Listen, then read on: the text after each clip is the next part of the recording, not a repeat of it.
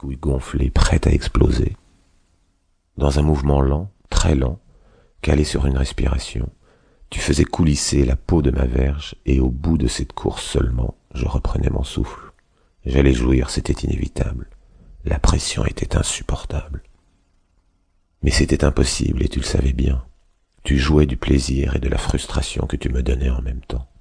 J'étais terrorisé à l'idée qu'on pouvait nous découvrir. Il suffisait d'une simple maladresse, de l'autre côté de la table, pour que la nappe se soulève et que nos voisins découvrent ce qui se tramait si près d'eux. Puis tu t'es arrêté de me caresser. Tu savais l'instant à ne pas dépasser, le point de non-retour, la limite ultime du temps suspendu dans l'orgasme. Tu t'es tourné vers moi et tu m'as souri. Une candeur juvénile ornait ton visage d'ange, une pointe de malice, seule, se lisait au coin de tes lèvres gourmandes. Tu as dû lire au fond de mes yeux que tu avais gagné, définitivement gagné.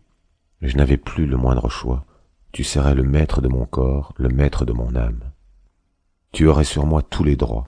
Je t'avais tout concédé en moins d'un quart d'heure. Tu as retiré ta main de mon sexe insatisfait. Ma voisine de gauche t'a regardé, et tu l'as dévisagé d'un regard moqueur, une sorte de défi de femme, et dans un geste d'une sensualité infinie, tu as passé ton index sur tes lèvres. Puis de la pointe de ta langue, tu as léché discrètement l'endroit où ton doigt avait déposé mon odeur. Elle avait les yeux écarquillés le souffle court. Mon cœur battait la chamade au fond de ma poitrine, et j'étais partagé entre l'envie que tu recommences et la honte d'affronter une conversation avec toi, et surtout avec elle. Quelqu'un s'est alors levé, un de nos hôtes probablement. Il a lancé un disque sur la chaîne, la musique invitait à la danse et quelques-uns se sont levés. Ma voisine de gauche avait engagé la conversation avec moi, et par politesse je ne pouvais faire autrement que lui répondre. Je brûlais de me lever avec toi et de tanguer langoureusement dans tes bras.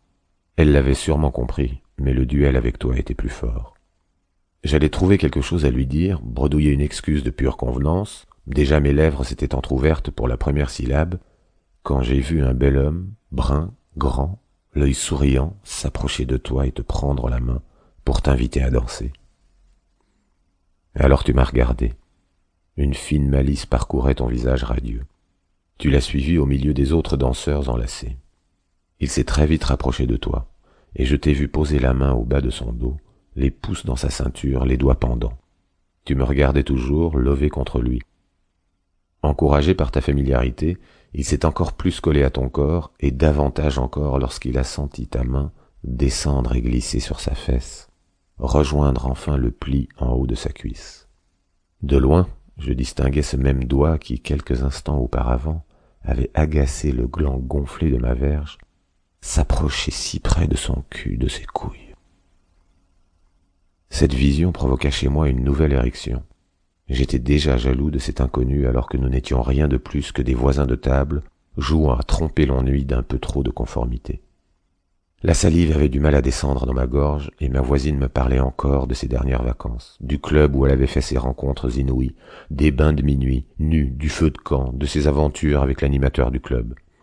Je l'écoutais, mais d'une oreille distraite. Ces médiocres fantasmes, ces lieux communs de l'amour en vacances n'avaient aucune chance de me détourner de toi et de l'effet que tu me faisais.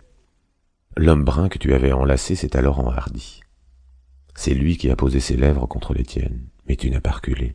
Tu as seulement gardé un œil sur moi, comprenant déjà ma jalousie maladive à mon visage décomposé.